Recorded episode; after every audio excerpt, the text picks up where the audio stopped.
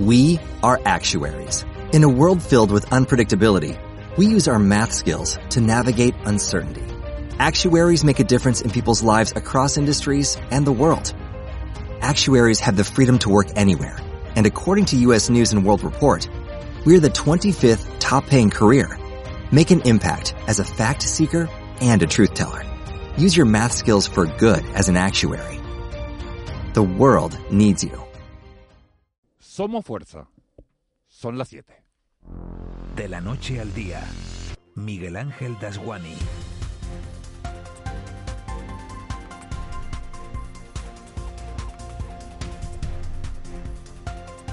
¿Qué tal? Muy buenos días. Este 25 de noviembre en Radio Televisión Canarias somos fuerza. Y lo demuestra el hecho de que es el primer día desde el 19 de septiembre que no empezamos hablando del volcán de La Palma, sino de las 1.117 mujeres que han muerto en España víctimas de la violencia machista en estos 20 años, desde 1999. Asesinatos, agresiones, amenazas con las que hay que acabar si queremos tener una sociedad en condiciones. Un cambio social que debe empezar desde la base, desde la educación a esos niños y a esas niñas que pasado mañana serán mayores y nos dirán si hemos hecho bien o mal nuestro trabajo. Ese trabajo que visibilizamos hoy. Dice el tango que 20 años no son nada y es cierto que no son nada salvo que seas una de las mil mujeres asesinadas en este tiempo por violencia machista.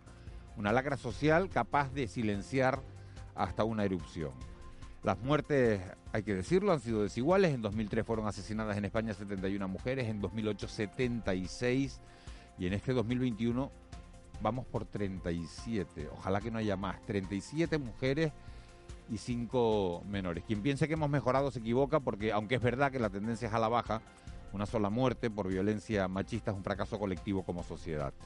En este Día Internacional de la Eliminación de la Violencia contra las Mujeres no vale ponerse de perfil porque el drama está mucho más presente de lo que creemos. No son solo las muertes lo que hay que contar, sino todas esas mujeres que denuncian y sobre todo las que no se atreven a denunciar, las que viven su calvario en silencio. Mujeres que tienen que saber, hoy más que nunca, que hay instituciones y que hay gente dispuestas a ayudarlas. Hoy todos en estas islas, todos en España, y en este grupo de comunicación, la radio y la telecanaria, somos fuerza. De la noche al día, Miguel Ángel Dasguani. 7 y 2, vamos con los titulares de este jueves 25 de noviembre. Caja 7 te ofrece los titulares del día. Preocupa la previsión de lluvias en la isla de La Palma. Sí, porque para este jueves y viernes se prevén precipitaciones de carácter fuerte. Se esperan 60 litros por metro cuadrado en 12 horas y hasta 15 litros en una hora. Ante esta situación, el director técnico del PEVOLCA, Miguel Ángel Morcuende, ha insistido en la necesidad de que la ciudadanía se aleje de vaguadas, laderas inestables y pendientes. La posibilidad de tener eh, unas precipitaciones intensas que fundamentalmente nos puedan generar, como digo, problemas problemas fundamentalmente de tráfico, problemas también de vidas de personas. Esto es, eh, digamos, el criterio que debemos siempre perseguir, la seguridad y vuelvo a insistir en que la ciudadanía evite esas exposiciones, en particular de vaguadas. La nube de ceniza volverá hoy a complicar la operatividad en el aeropuerto de la isla. Por esta razón, la compañía Naviera Armas incorporará este jueves el ferry Villa de Gaete a la línea Santa Cruz de la Palma Los Cristianos en Tenerife para reforzar la comunicación con esta isla. La presencia de ceniza afectará nuevamente, nuevamente a los municipios de Santa Cruz de la Palma, Breña Alta y Breña Baja, donde la calidad del aire será desfavorable. Quejas por la tardanza de las ayudas. Verónica Montelongo, una vecina afectada por la erupción, ha denunciado que las ayudas no terminan de llegar y que se trata de forma diferente a quienes están alojados en hoteles y a quienes están de forma temporal en casas de familiares o conocidos. En el hotel hay cinco menús. Tienen un desayuno, un almuerzo y una cena. Yo me tengo que comprar mi desayuno y mi cena. Encima, ya no te voy a hablar de mi caso, te voy a hablar de casos de personas que tienen los alquileres a 600, 700, 800 euros. Hay familias durmiendo 6, 7 y 8 personas en esos pisos. El Parlamento de Canarias ha convalidado de forma unánime el decreto ley aprobado por el Gobierno regional que regula la tramitación de las ayudas a los afectados y que incluye la creación de un registro único. Sanidad comunica 334 casos nuevos de COVID-19 en Canarias. Estamos hablando del peor dato desde el pasado mes de agosto. Además, hay que lamentar la muerte de un varón de 65 años en Lanzarote que padecía patologías previas y permanecía ingresado en el hospital. En cuanto a los casos por islas, Tenerife suma 127 positivos, Gran Canaria 140, Lanzarote 17, Fuerteventura 40, La Palma suma 9 nuevos positivos y La Gomera 1. El Hierro no registra nuevos contagios en las últimas horas y mientras tanto el Gobierno de España apura a las comunidades autónomas para la administración de la dosis de refuerzo de la, vacuna, contra el coronavirus. Ibelis Barrios es médico inmunóloga del Hospital Universitario de Canarias y vocal de la Sociedad Española de Inmunología. Todos los datos inmunitarios que tenemos a día de hoy sabemos que son seguras y además están funcionando con una respuesta potente tanto celular como humoral. ¿Que con estas dosis de refuerzo lograremos potenciarla? Pues sí, pero la, mayor, eh, el mayor problema que tenemos son las personas no vacunadas. Hablamos ahora de los presupuestos canarios de 2022 que siguen su tramitación después de que el grupo de gobierno rechazara las enmiendas a la totalidad de Coalición Canaria y Partido Popular. El vicepresidente del Ejecutivo Canario, Román Rodríguez, defiende que se trata de unas cuentas prudentes para combatir el peor trienio de la historia, mientras la oposición asegura que se trata de unas cuentas irreales y demasiado optimistas. Escuchamos por el Partido Popular Australia Navarro, José Miguel Barragán de Coalición Canaria y el vicepresidente y consejero de Hacienda, Román Rodríguez. De incompetencia, insensatez y temeridad. Un corta y pega en el que la única novedad ha sido convertir las cuentas de la remontada del 2021 en el cuento de la recuperación justa en el 2022. Yo lo que veo es alegría. Aquí se va a gastar, nos van a llegar más fondos. Esto que estamos presupuestando es corto todavía, me van a llegar más perras todavía. Eso es lo que usted ha dicho aquí. Prudente, realista, seguro en sus ingresos y comprometido en los gastos que tienen las orientaciones que nos obliga el marco legal y las circunstancias sobrevenidas. El proyecto de ley de los presupuestos generales del Estado sí se aprobará hoy en el Congreso. Las cuentas contarán con el apoyo de Esquerra, EH Bildu, PDCAT, Más, Más País, Compromís, Partido Regionalista de Cantabria, Nueva Canarias y Teruel Existe, mientras se sigue negociando con el PNV. La vicepresidenta de Asuntos Económicos, Nadia Calviño, ha destacado que el aval de la Comisión Europea al Plan Presupuestario Español para 2022 confirma que este es un gobierno prudente y responsable. Salvamento Marítimo rescata a 145 migrantes que trataban de llegar a este archipiélago. 90 de ellos han sido trasladados al muelle de Arguineguín, en Gran Canaria. Viajaban a bordo de dos pateras que fueron localizadas al sur de la isla. Otras 55 personas fueron trasladadas al muelle de Puerto del Rosario, en Fuerteventura, tras ser localizadas en una embarcación neumática al este de la isla. Te presentamos En Plan Fácil, nuestra manera de hacerte la vida más fácil. Abre tu cuenta y disfruta de todo un mundo de ventajas. Da el salto a Caja 7. Porque somos la Caja de Canarias.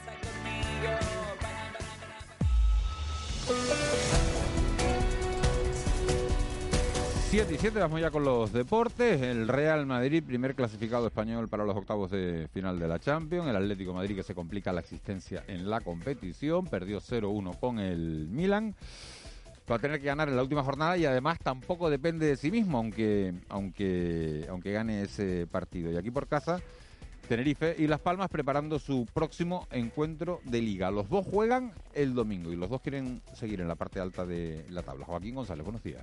Hola, buenos días Miguel Ángel. El Club Deportivo Tenerife y la Unión Deportiva Las Palmas continúan preparando sus respectivos choques del próximo fin de semana. Ambos jugarán el domingo, el Tenerife recibiendo en el Heliodoro Rodríguez López a la Real Sociedad B y la Unión Deportiva Las Palmas visitando al Leganés. Ayer pasamos un ratito nuestro deportivo con el centrocampista blanquiazul Alex Correa uno de los más destacados en el equipo en lo que llevamos de competición. Asegura que no les da vértigo llevar toda la temporada en los puestos altos de la tabla clasificatoria, actualmente el Tenerife es tercero, y que eso supone una gran motivación, una ilusión para la plantilla. Para nosotros es una ilusión y una motivación extra el estar ahí. Sabemos que es muy difícil y sabemos que las cosas no se regalan. Se está dando por, por lo bien que se están haciendo las cosas y que si se sigue si se sigue así pues por qué no se puede seguir se puede seguir dando toda la temporada. La Unión Deportiva Las Palmas también se encuentra en la zona noble de la clasificación. Es sexto el equipo de Pepe Mel que quiere romper ya una racha de dos derrotas consecutivas. Un conjunto el amarillo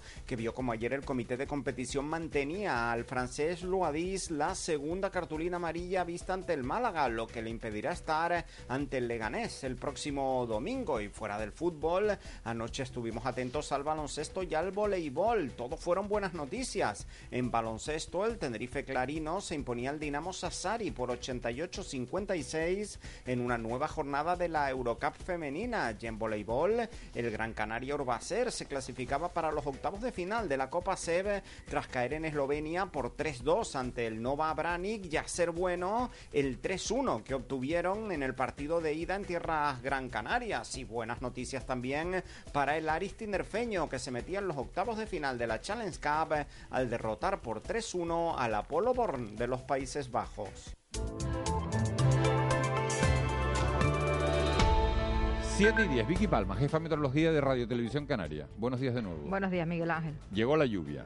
Sí, llegó la lluvia, principalmente a, a, La Palma y a la isla de Tenerife. Alguna gotilla también ha caído en el Hierro y La Gomera. Y bueno, vamos a ver qué tal evoluciona el día porque se prevé que hoy siga lloviendo, mm, donde más probablemente en, La Palma y también en el sureste de la isla de Tenerife, que es donde más ha caído durante la pasada madrugada, si hacemos caso a las estaciones del Cabildo de la isla de Tenerife.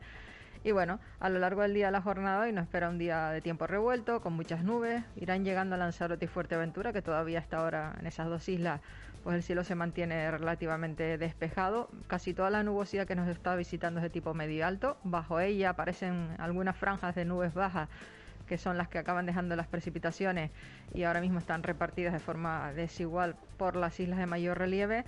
Hoy posibilidad de lluvias, cuando realmente esperamos lluvias algo más repartidas y generosas por todas las islas, va a ser en la jornada de mañana. Incluso hay una pequeña posibilidad de que las cumbres de la isla de Tenerife, pues esas precipitaciones sean en forma de nieve aproximadamente por encima de los 2.200, 2.300 metros de altitud, que pueda cuajar algo por encima de los 2.500. La inestabilidad esta meteorológica, bueno, inestabilidad no, eh, no es inestabilidad, tiempo de otoño, ¿no? Diría tiempo yo. de otoño, exacto, es que te iba a hablar de inestabilidad y no es inestabilidad, es lo normal en otoño. ¿Hasta cuándo vamos a tener estas lluvias, Vicky? Mira, tenemos un...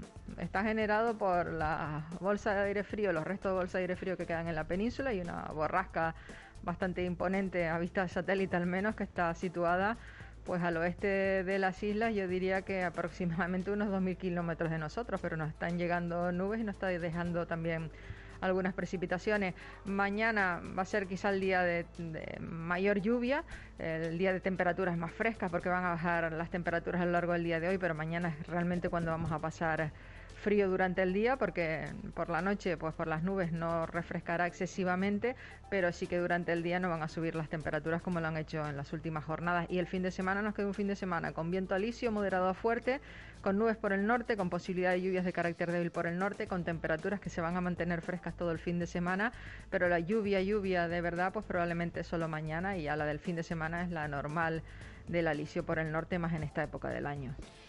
Vicky, gracias. Vamos a estar muy pendientes de, si siempre estamos pendientes del tiempo, hoy más que nunca y con la mirada puesta en la isla de La Palma por esas posibles lluvias en la comarca oeste y, y bueno, y el efecto que pueda tener esa mezcla de, del agua con, con, la ceniza que no parece desde luego un, un buen binomio o un binomio agradable. La lluvia sí, porque la lluvia hace falta y hace falta que llueva, que llueva en toda Canarias.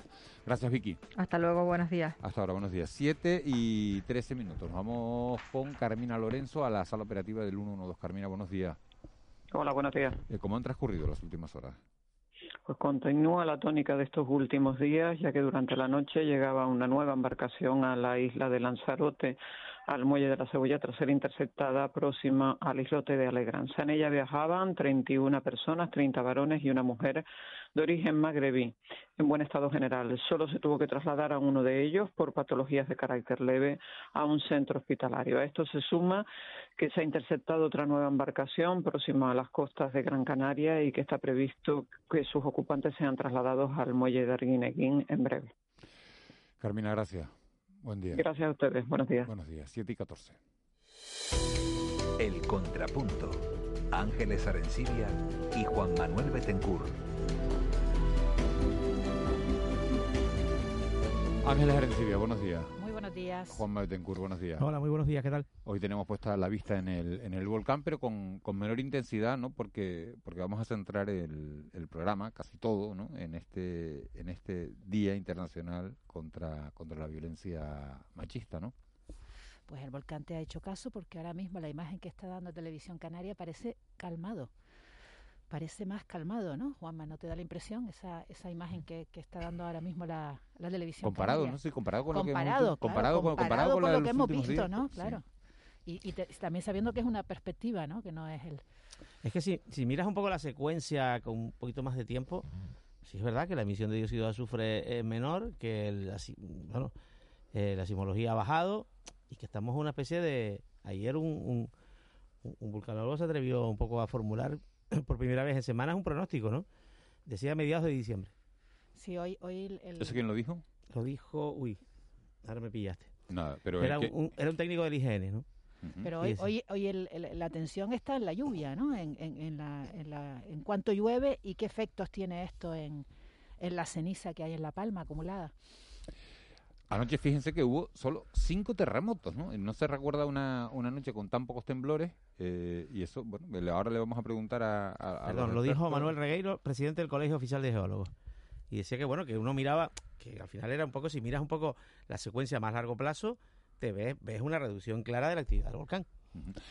Fíjate que anoche cinco terremotos, el mayor, el de mayor magnitud de 3, de 3,4 según lo que aparece registrado en el, en el IGN. Hay un, hay un caso, hay una situación que, que- se ha producido eh, y que une, fíjense, los dos temas. eh, el tema de la erupción volcánica y de los desalojos y de las 7.000 personas que, permanece, que permanecen evacuadas a- en la isla de La Palma con un aumento de casos de casos de, de violencia eh, eh, machista en la isla de La Palma. Era una mezcla que nos sorprendió a todos al principio, pero que desde el Instituto Canario de, de Igualdad, Kika Fumero, eh, se encargó de, de hacer público.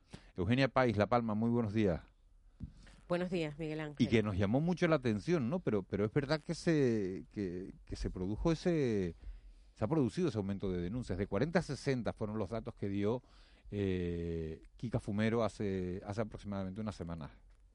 El incremento que, facilitó el Instituto Canario de, Igualdad en términos porcentuales ha sido de un crecimiento del 60% con respecto al mismo periodo del año anterior. Solamente durante el, primer mes de la erupción volcánica hubo un repunte que tanto eh, preocupó a los servicios sociales del Cabildo Insular de La Palma y concretamente yendo un poquito más allá a las concejales, porque son las tres mujeres de asuntos sociales de los ayuntamientos de los Llanos de Aridane, Tazacorte y El Paso, que eh, se sentaron a la mesa para pedir dinero al Estado. De, de hecho, dentro del decreto hay una partida de 500.000 euros para reforzar y para crear otra casa de acogida porque eh, la- las que estaban en servicio en La Palma eh, estaban llenas y no había más, más plazas.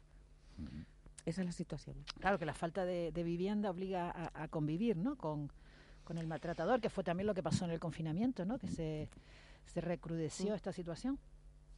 Y no solo eso, sino que también los potenciales maltratadores que quizás estaban, eh, eh, bueno, pues en unas conductas más normalizadas, eh, se han destapado en momentos de tensión, porque la tensión se puede gestionar de tantísimas no, maneras. No hay ninguna justificación, Eh, Eugenia. O sea, es una cosa que cuando no, no, no, no, lo que, lo que quiero decir, vez, te parece pero esto lo inconcebible. dicen los técnicos, pero esto lo dicen los técnicos, lo no quiero que se malinterprete. "Qué horror".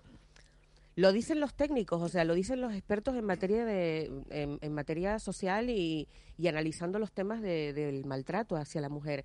¿Qué ocurre? Que se han destapado muchos mm, eh, maltratadores que estaban latentes eh, y en la convivencia, en el problema, en la gestión de una crisis, se han destapado nuevos casos, no solamente los que ya existían y que eh, han derivado en más denuncias y en más llamadas, sino otros que, bueno, han debutado en el mundo del maltrato, han debutado, digo, porque debieran serlo, pero que, bueno, que en términos eh, estadísticos y para, para la medición que se hace desde los organismos oficiales, pues aparecen también en la, en la estadística, Juanma, esto es cierto.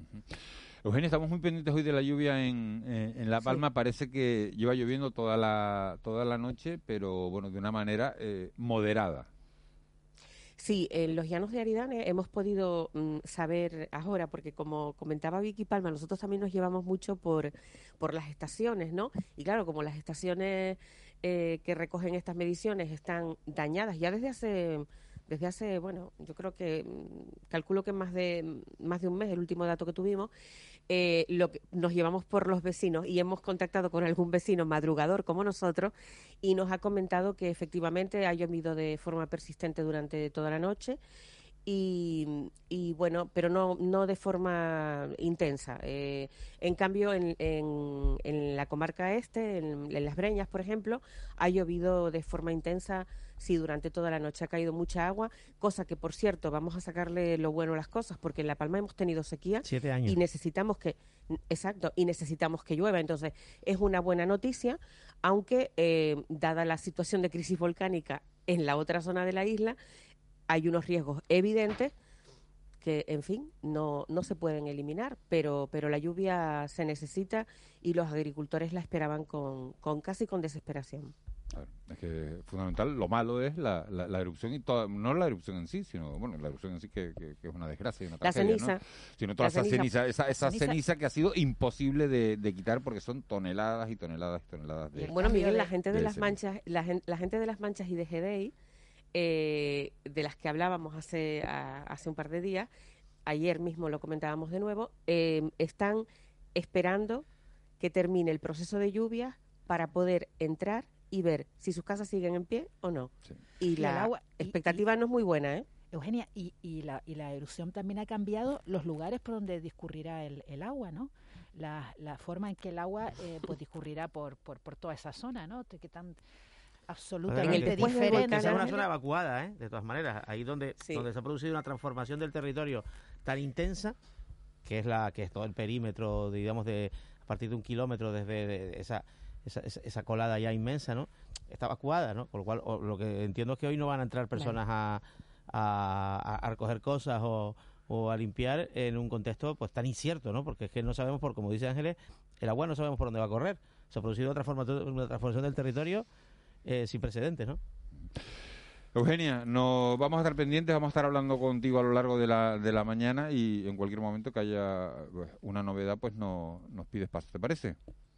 Perfecto, Miguel Ángel, buenos días. Eugenia, buenos días. Eh, vamos a, a ver la, la situación técnica de- del volcán, de esa erupción de Cumbre Vieja que, que se iniciaba el 19 de septiembre y que seguimos viendo por la tele eh, a esta hora de la mañana, los que no están en La Palma y los que no la ven en directo, como es Carmen López, que es la directora del Observatorio Geofísico Central del Instituto Geográfico Nacional. Eh, Carmen López, muy buenos días.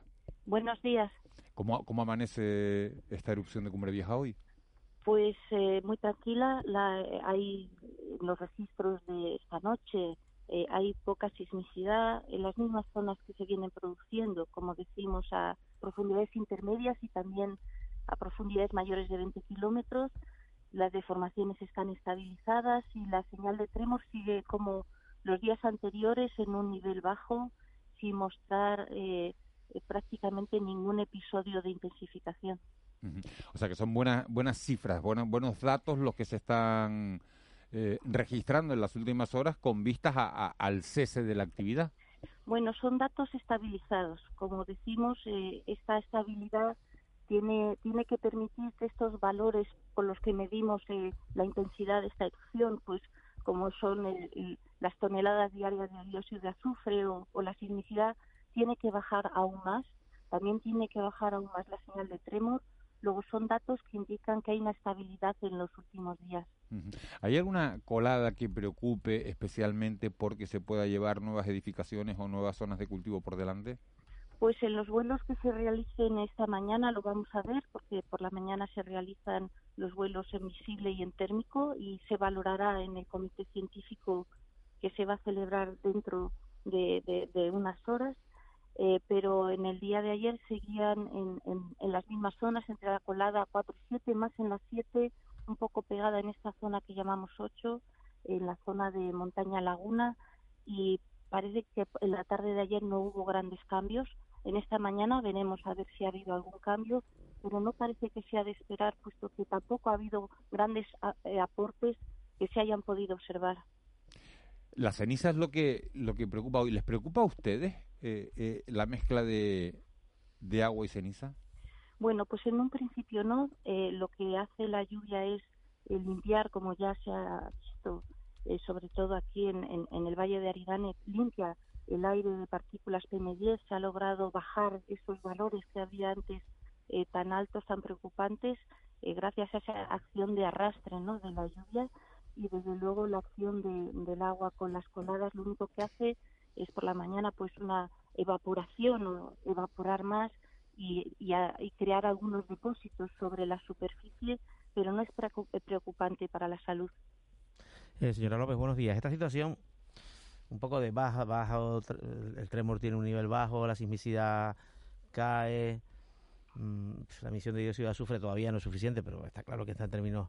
Se puede prolongar durante mucho tiempo, porque claro, la pregunta que nos hacemos es, bueno, este es el final de la erupción, no es que haya un consenso científico absoluto, pero, pero bueno, hay, hay un poco de impresión. Eh, ¿Esto puede durar mucho tiempo, esta fase?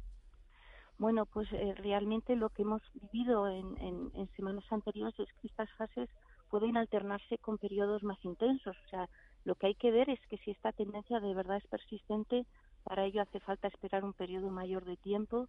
Y lo que también sabemos es que por los registros históricos de las erupciones pasadas, estamos todavía en el rango de otras erupciones que han ocurrido en La Palma. Y, y sabemos Pero en que el hay rango alto, ¿eh?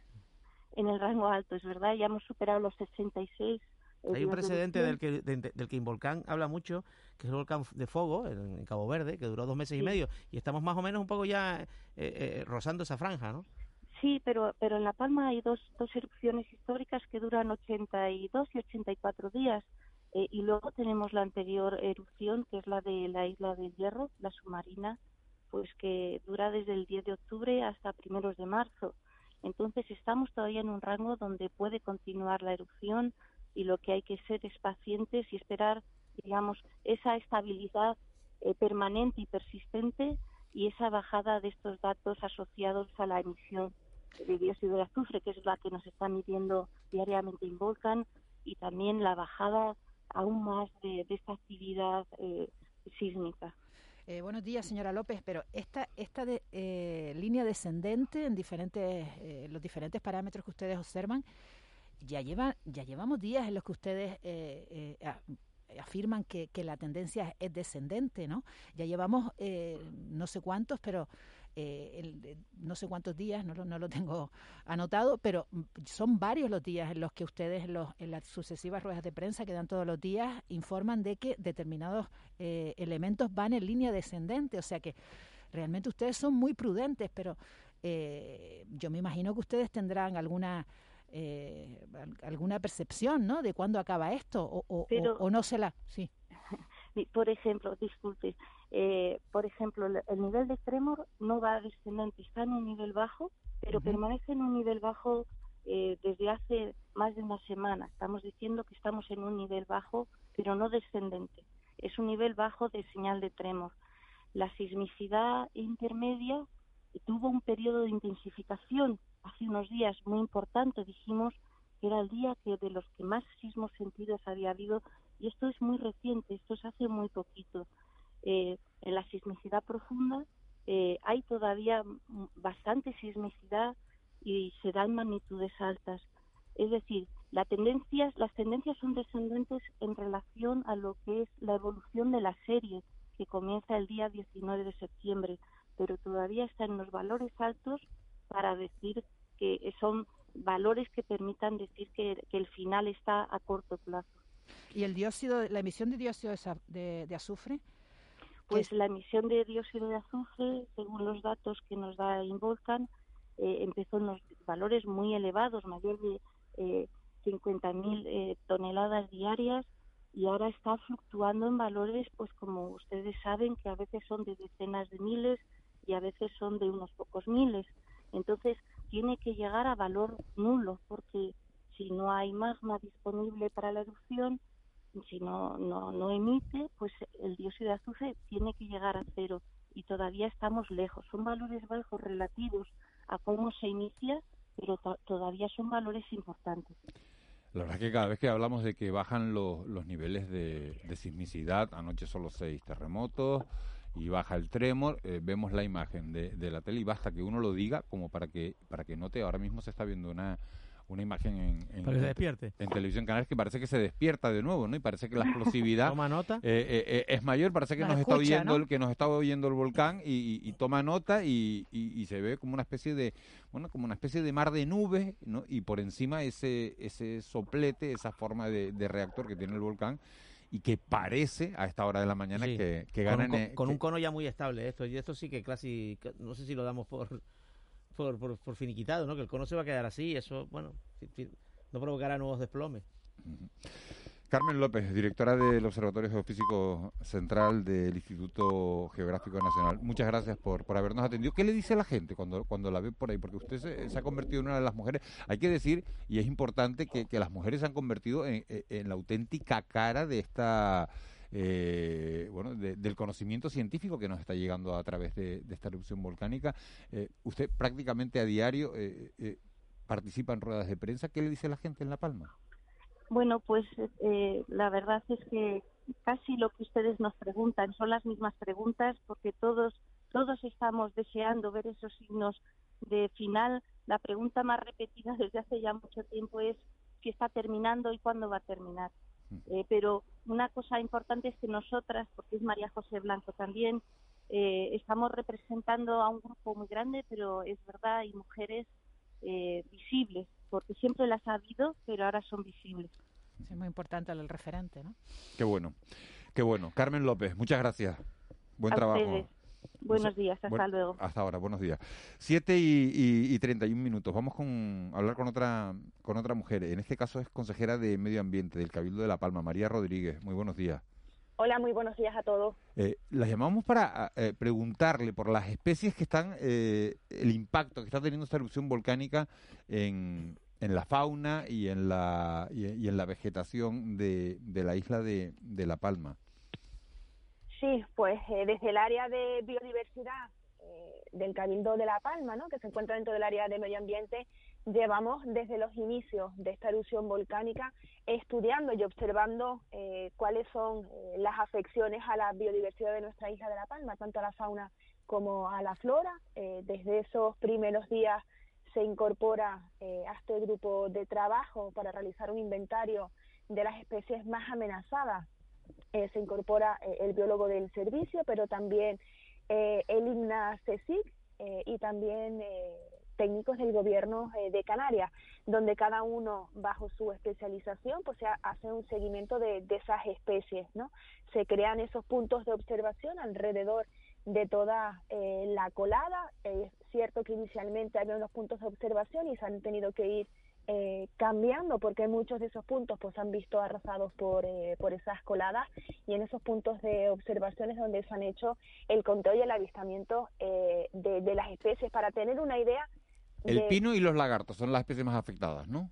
el pino y los lagartos de momento son las más afectadas. Es importante dar el dato de que de, mo- de momento, y esperemos que continúe así, no hay ninguna especie que esté dentro del catálogo de amenazadas que esté en peligro. ¿no? Eso es muy importante recalcarlo porque tenemos en la zona de, del volcán, eh, del volcán, no, de, de las zonas, sí, incluso evacuadas, por ejemplo, el, el saltamonte en la zona del remo, que es una especie que está protegida. Tenemos la garbancera, que es una especie también que está protegida y se ha visto también afectada por la ceniza volcánica, eh, por ejemplo, en algunos puntos de Jerez y en otros puntos de la isla, pero esas que están protegidas y están amenazadas no están gravemente amenazadas. Eso es un dato importante. Pero sí es verdad eh, que el estudio ya demuestra que los lagartos, eh, por ejemplo, son una de las especies más amenazadas, ¿no? Por esa costumbre que tienen estos reptiles de ¿Y buscar se puede hacer algo por proteger las especies y, y- y la fauna donde el volcán no se puede hacer absolutamente nada?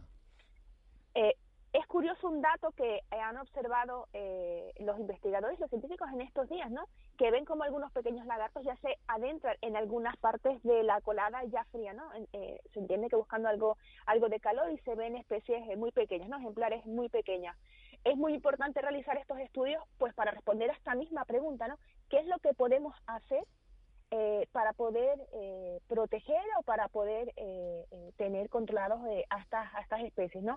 indiquemos que las especies de, la isla forman parte, bueno, de la cadena trófica y también de, de la riqueza medioambiental de nuestra isla de La Palma, ¿no? Son grandes indicadores de qué es lo que sucede en nuestra, en nuestra isla y nos hacen falta tener todos estos datos de este estudio para responder a este, a este tipo de preguntas y encaminado a esto eh, dentro de los fondos de recuperación para la isla de La Palma, en ese decreto 2021, si no recuerdo mal, donde a La Palma se le destina eh, unos 3 millones de euros y al gobierno de Canarias alrededor de unos 12 millones de euros, van a ir eh, acciones contempladas a los invertebrados o a los vertebrados y reptiles también en este caso, pero también a especies como, como el pino canario, ¿no? Ver cuál va a ser la evolución de las causas de esa afección para del pino canario, ver cómo le ha afectado a esos pinos donde han perdido, por ejemplo, el color verde eh, de, eh, por causa de, la erupción. Es muy importante por todos estos estudios de investigación, ¿no? Y por, por suerte o por desgracia, dentro de estos fondos, pues se podrán hacer muchos de estos estudios para responder a preguntas tan importantes eh, como esta. Esto llevará aparejado, Miguel Ángel, que tengamos pues gente técnica especializada, pero también operarios trabajando en el campo y a la vez pues será eh, fuente también de empleo para la isla de La Palma, que en estos momentos nos hace muchísima eh, falta. Eh, buenos días, consejera. buenos días. ¿Qué ocurrió con la erupción del Teneguía en, en este aspecto que estamos hablando? Pues el Teneguía se celebró 50 años de la erupción hace... Sí, me refiero a...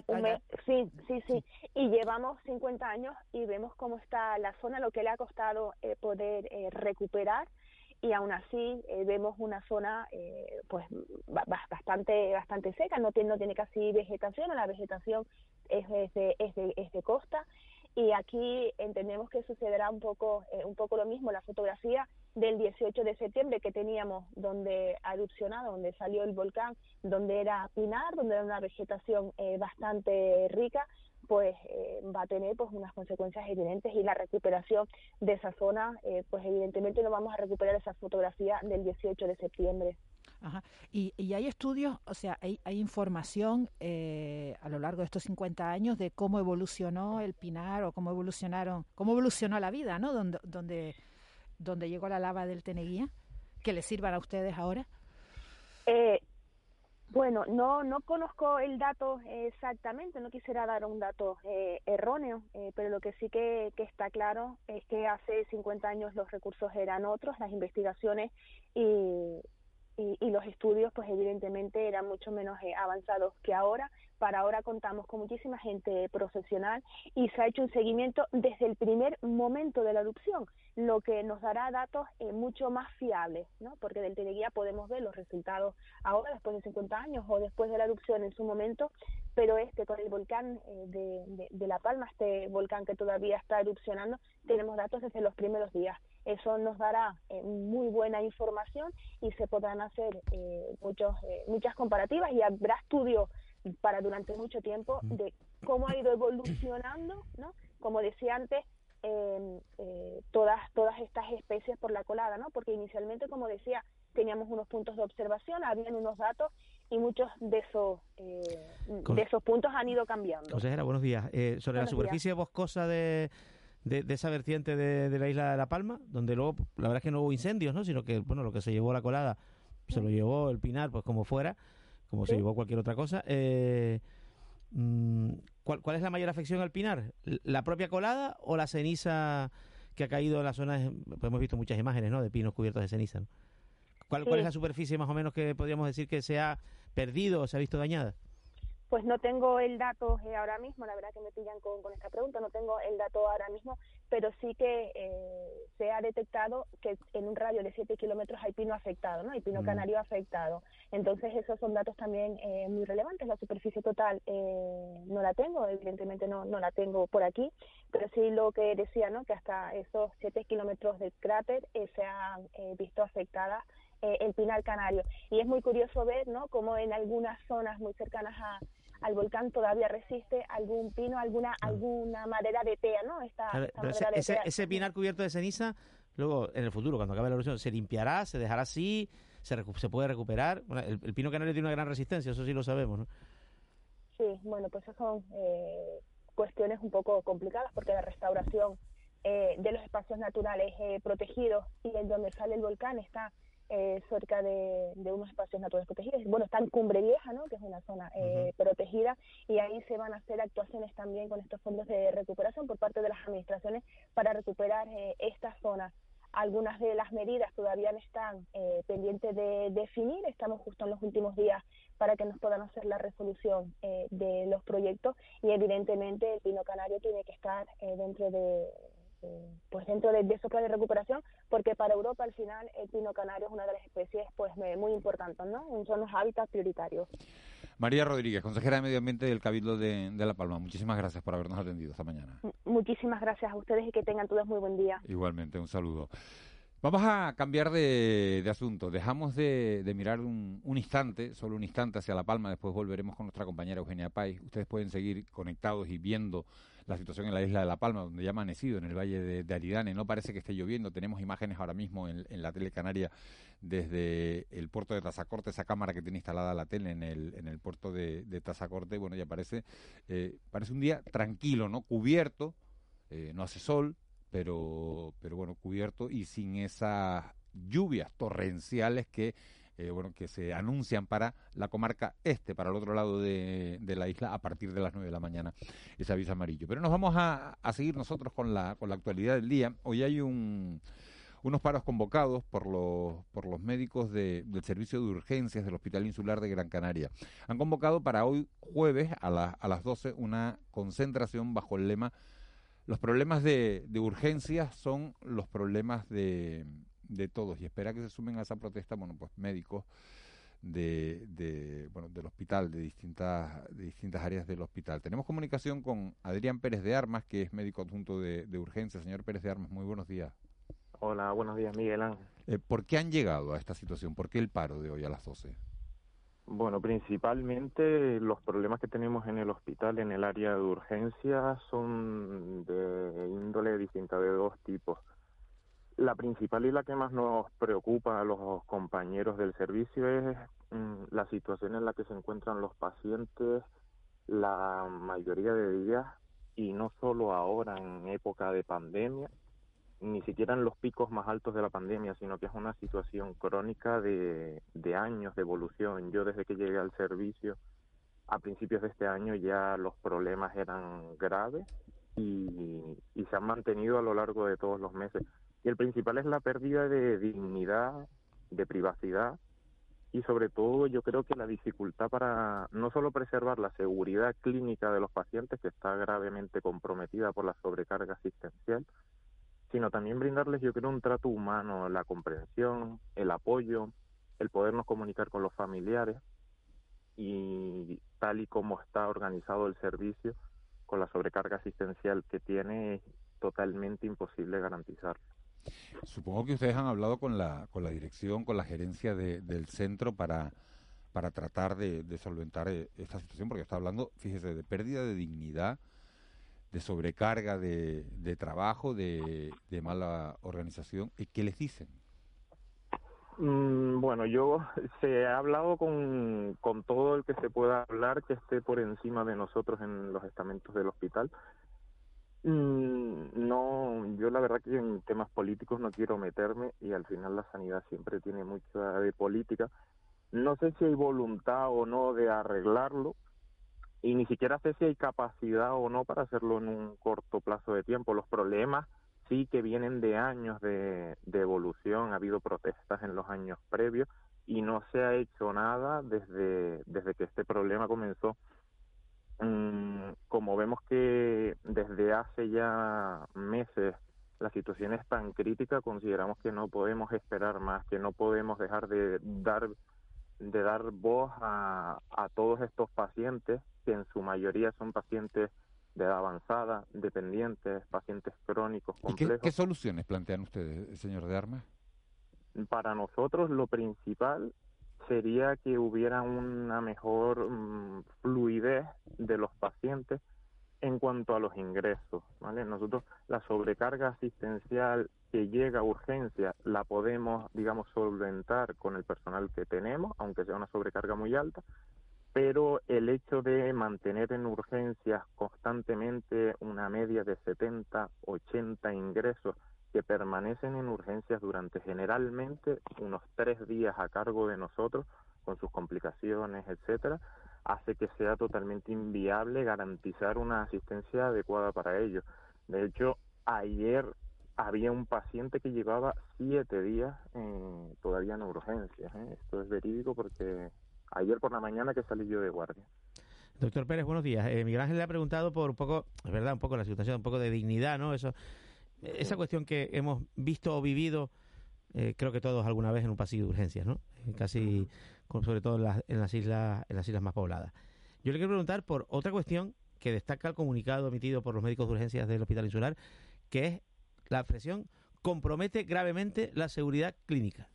Sí. ¿A qué se refiere en concreto? ¿Puede poner un ejemplo? Porque esto, en fin, leído así, parece gravísimo. Sí, es bastante grave. En cuanto a la seguridad clínica, eh, digamos que el área de urgencia eh, maneja pacientes que en su mayoría, los que tanto los que ingresan como la mayoría que permanecen en observación, son pacientes inestables que requieren bien de monitorización, bien de, de una toma de oxígeno o por lo menos de vigilancia clínica. En la mayoría de casos, al estar a más de 100 metros de donde nos encontramos los médicos, eh, en salas que hasta hace una semana estaban en pasillos que iban recorriendo hasta llegar a la zona de consulta. Ahora han habilitado un par de salas que están un poco escondidas, un poco para que no se vea el problema real de cara afuera, pero las tomas, las balas de oxígeno se acaban. Mm, no hay personal para verificar que las balas de oxígeno estén funcionando constantemente. No hay monitorización para pacientes que lo requieren. Hemos llegado a tener pacientes con infartos o... hay riesgo vital, está diciendo usted. Sí, el riesgo vital está comprometido en muchos momentos de, de la asistencia diaria. En momentos de gran sobrecarga, el, hay un módulo que es para pacientes más inestables, se llama el módulo C. Ha llegado a tener a pasillos, franca, son todos inestables por enfermedades graves en pasillos sin monitorización y sin vigilancia clínica por ser imposible. Buenos días, eh, doctor Pérez. Sigo, sigo, con el comunicado. Eh, en él se, se, informa de que en cinco años han renunciado 35 médicos adjuntos. Sí. Agotamiento físico y mental y ausencia de conciliación.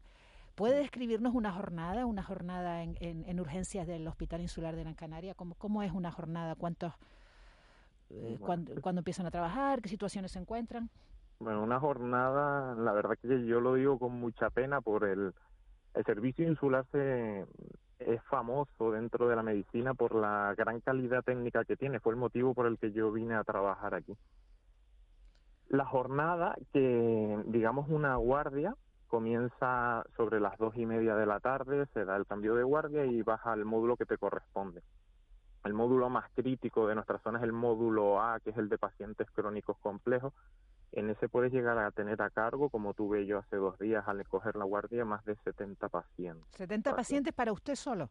Sí, para mí y, el, y además la, digamos que tuve que supervisar a los tres residentes que, que me ayudaban, que son unos currantes, pero que además tengo que supervisar toda la labor que realizan. Entonces son 70 pacientes con sus problemas, con que se inestabilizan, que necesitan cambios de tratamiento, que necesitan nuevas pruebas, porque los pacientes, aunque ya estén ingresados, son cambiantes.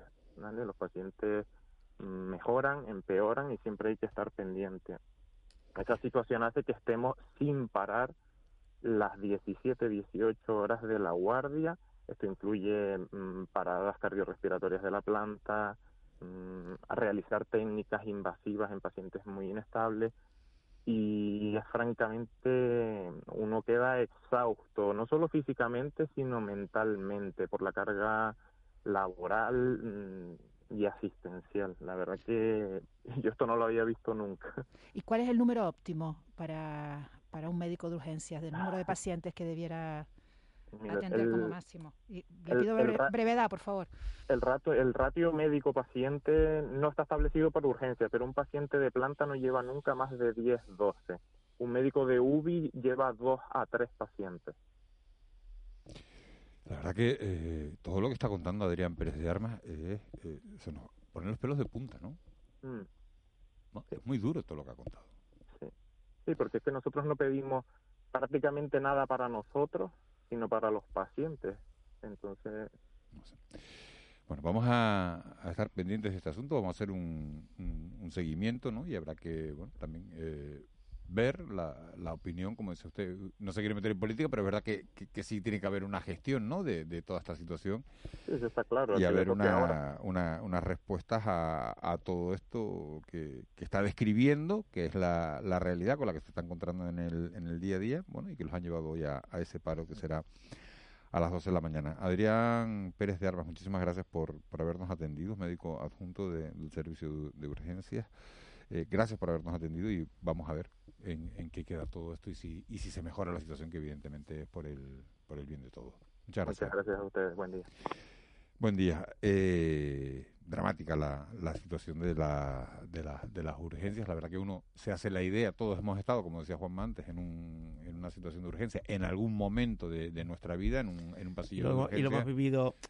Y hay dos, dos parámetros: la calidad asistencial y luego la, la percepción un poco de, de calidad, ¿no? De, de- de calor a veces, ¿no? De, Pero 70 pacientes, lo que estaba Sí. contando, y, y- y esa indignidad, bueno, habrá que habrá que ver, y habrá que chequear y habrá Esto que, tiene muchos que años, ver lo que... Sí, muchos años. Sí, sí, esto no es nuevo, esto no, esto no, esto no es de la noche a la mañana, esto, esto viene de atrás, esto, esto arrastra de atrás. Vamos a hablar de, de- de otro asunto eh, eh, importante antes de, de llegar a, las- a las noticias de las 8. Y son unas jornadas de derecho del trabajo y de seguridad social, las 39 jornadas de derecho del trabajo y de la seguridad social que, que se organiza por parte del Colegio Oficial de Graduados Sociales de Gran Canaria de, de Fuerteventura. Tenemos comunicación con, con Fermín Ojeda, que es el presidente de este Colegio Oficial de Graduados Sociales. Señor Ojeda, muy buenos días. Buenos días. El papel de los, de los graduados sociales ha sido eh, eh, vital en todo este en todo este periodo que, que hemos vivido tan atípico con tantos ERTE y tienen ustedes una, unas jornadas planteadas con, con ponencias eh, de lo más interesante, jornada laboral y conciliación es una de ellas. Sí, eh, vamos a ver. eh, eh, el, el- la- el papel de, los de los graduados sociales en la pandemia es indiscutible. Eh, hemos sido esenciales e imprescindibles para, para que esos ERTES al final pudiesen salir, ¿no? De noche a la mañana eso eh, surgió de la nada y se convirtió en, ver- en un verdadero un verdadero sacrificio para, para todos los, compañeros que han tenido que atender esa ingente cantidad de trabajo que, que, nos vimos. Sí, la primera de las jornadas es la adaptación de la jornada laboral en relación precisamente con el COVID, el teletrabajo y el COVID, ¿no? Es, una jornada que, bueno, vendrá una especialista como es eh, Rosa María Virolés Piñón, magistrada del Tribunal Supremo, y nos impartirá esta tarde pues una, una conferencia precisamente sobre la adaptación y reducción de la jornada laboral eh, como medida de conciliación familiar. ¿Por qué la importancia de esta, de esta jornada? Hombre, la importancia de la jornada es por lo, por lo inminente y lo actual de, de todo su, su contenido, ¿no?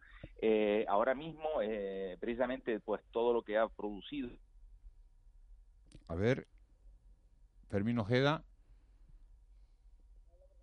A ver, porque se nos ha cortado la comunicación con, con el señor Ojeda, que es el presidente de, del Colegio Oficial de Graduados Sociales de Gran Canaria y de, y, y de Fuerteventura. Así que, a ver. No tenemos. No Sí, tenemos ahora estaba pensando en la época en la que eh, estalló el confinamiento, en la necesidad fueron declarados de eh, esenciales repente- por el, por el gobierno. Los graduados sociales fueron declarados personal esencial por parte de- del gobierno por de esa doble condición profesional como asesor laboral por un lado y también como, como jurista especializado en la, en la jurisdicción que de social. ¿no? repente hubo que organizar un montón de ERTES, un montón de No, empresas que, de acudieron a, personas, que ¿no? acudieron a esta, a esta Sí, figura grandes, y fue todo a la ¿no? vez, fue todo a la vez, ¿no? Y todo y, un- y una necesidad tremenda por parte de las personas que debían cobrarlo, lógicamente, ¿no? Señor Ojeda, que eh, hasta habíamos perdido la comunicación. Sí, bueno, me quedé hablando solo ahí. No, hombre, se quedó hasta, hasta, hasta la mitad.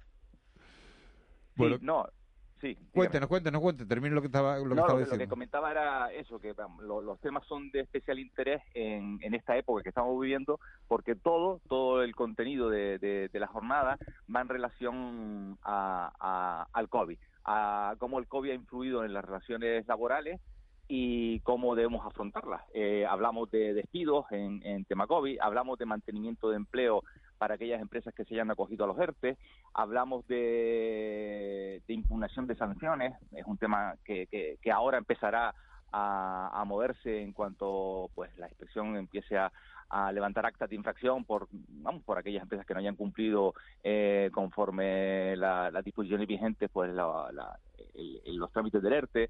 Eh, hablamos de los despidos eh, tras la incapacidad temporal o durante la incapacidad temporal y en general ya te digo todo aquello que tiene que ver con precisamente con el con el tema de, de la pandemia no este es el tema puntual ahora mismo Señor primero la palma hemos- y luego este Señor Ojeda, hemos vivido eh, como oleadas con relación al, al- al teletrabajo, ¿no? Al trabajo remoto, ¿no? De, sí esto llega para Sí, bueno. quedarse, para que luego, cuando, cuando termina la quinta ola y parece que esto lo hemos dejado atrás, se empieza a decir, no, no, pues las grandes empresas vuelven otra vez a convocar a sus trabajadores, el trabajo presencial, consideramos que es necesario, y ahora que vuelven a sumar los contagios, volvemos a hablar de teletrabajo. Al final, se va a quedar una especie de parámetro de hasta qué punto la conciliación entre la vida personal y familiar está asociado al trabajo presencial o al trabajo remoto. Sí, vamos a ver, el, el tema de, en ambos casos influye, en ambos casos influye la adaptación de, de la conciliación familiar, la, la adaptación de la, de la jornada, ya la teníamos antes eh, como problemática laboral, antes del- de la implantación del teletrabajo como, como medida anti-COVID, y la volvemos a tener ahora en la que, como dices, el, el teletrabajo se hace otra vez necesario, dado pues la incidencia de- del COVID. La pandemia no ha terminado y tenemos que seguir haciendo uso de esto. Y efectivamente, eh, los trabajadores tienen que compartir trabajo en su casa y, y teletrabajo. Por tanto, eso crea pues, diferentes problemáticas laborales a las que hay que darle solución. Porque no se ha encontrado, digamos, una, un ámbito normativo, digamos, que regule el, el teletrabajo ahora mismo. Sí, sí, sí lo hay. Eh, ya- hay, ya hay pero ¿es suficiente? hay- Hombre, eh, suficiente. De todo esto se empieza porque eh, el decreto es de reciente publicación. eh, hay que ver ahora cómo funciona todo el tema, pero en principio sí se ha regulado pues eh, quién corre con los gastos de, de ese teletrabajo, eh, todo el tema de la prevención de riesgos laborales en el teletrabajo que lo haces en tu casa, donde la empresa no tiene tampoco acceso, salvo que el trabajador lo, lo permita, ¿no? Pero hay que garantizar todo, toda esa seguridad, toda esa la prevención de riesgos laborales de esos trabajadores también en, en teletrabajo, ¿no? Eh, habrá que ir viendo, seguramente habrá modificaciones de, de la ley y seguirá adaptando a, pues a medida que, que las empresas vayan haciendo más uso pues de esta de esta posibilidad. El teletrabajo ha venido para quedarse, eso es evidente. Buenos días, señor Ojeda. Eh, le pregunto también a raíz de la a raíz de la, de la pandemia, el confinamiento y todos los efectos que tuvo, pues estas las medidas que se tomaron, eh, la eh, y los ERTE, la conflictividad eh, relacionada con los juzgados. ¿En qué situación están los juzgados? ¿Están atendiendo? ¿Están colapsados? Eh, ¿O no? ¿O, o, o- o está- se están resolviendo las...? Si vamos a ver, eh, el- los problemáticos del, la problemática del COVID empezará, a efectos de juzgados, empezará ahora. Empezará una vez que los ERTE ya han ido terminando y, y empezará a verse la problemática COVID concretamente, ¿no? Pero sí, vamos, desde que estamos en pandemia, los juzgados están ahí eh, siempre. Eh, eh, echamos de menos que no sean más rápidos a la hora de resolverse lo- los asuntos, ¿no? Pero son ingentes los asuntos que hay en el, ámbito laboral. El ámbito laboral, a efectos de juzgados, es un- una jurisdicción que, se mueve mucho, ¿no? Que, tiene mucha mucha conflictividad en ese sentido, ¿no? Y el tema, por ejemplo, de adaptaciones de, jornadas es un tema muy recurrente y ahora mismo están empezando a darse pues aquellas eh, demandas pues de despidos que se han producido en época COVID. A pesar de que había una limitación a los despidos por el tema de aquellas empresas que se habían acogido ERTE y que había, se habían bonificado porque había un- una necesidad de un requisito de mantenimiento del empleo durante determinado tiempo, pues las empresas, dado todo este problema, pues se han visto abocadas a tener que regularizar su- sus plantillas, ¿no? Pues adaptándonos un poco a la, a la realidad. El COVID vino por, por 15 días al principio y llevamos un, más de un año y medio con los efectos, ¿no? Hay empresas que han podido resistir y otras que no han podido, han tenido que proceder a extinciones y Vamos a ver qué titulares salen de, de esas jornadas y, y estaremos pendientes de esos titulares que, que salgan. Fermín Ojeda, presidente del Colegio Oficial de Graduados Sociales de Gran Canaria y Fuerteventura. Muchas gracias por habernos atendido. A ustedes. Buen día. 7.58. Vamos a conocer la situación del tráfico en las dos capitales de provincia de Canarias. César Martel, Las Palmas de Gran Canaria. Buenos días. Buenos días, Miguel Ángel. ¿Cómo amanece este jueves? Bueno, estamos haciendo un recorrido por las cámaras de la parte baja de la ciudad, la avenida marítima. Observamos ciertas retenciones en el sentido norte de la misma, a la altura de Olla de la Plata y el entrelazado que une la Gran Canaria 31, lo que son los túneles de San José. También estamos observando por cámaras un vehículo averiado en el carril izquierdo que está provocando ciertas retenciones también en el sentido sur. Y luego ya el resto del recorrido de la avenida marítima, porque la- las retenciones habituales de los accesos a Juan 23, al entrelazado de Caravaneras y en el último tramo la rotonda de Belén María. En parte alta de la ciudad, los accesos a los túneles de Julio Luengo con algo de densidad de tráfico desde la Gran Canaria 23 y Gran Canaria 2 y parte alta también en los, en los accesos a Rafael de las Casas, la zona de la mañana. Bueno, el mucho- resto de las vías, pues bueno, la tónica, la tónica de esta hora, de hora punta. ¿Está lloviendo en Las Palmas? De momento no, está todo encapotado, pero tiene toda la pinta de que en breve. De que en breve va a caer. César Martel, muchas gracias. Adiós, buen día a todos. Buen día. En Santa Cruz de Tenerife, en principio no tenemos eh, noticias de, grande, de grandes accidentes, pero hay una cola kilométrica en la TF5. Dice, ningún político habla de, de las colas, no soy ni un solo político del gobierno hablar de las colas, del colapso diario en la TF5. Lamentable.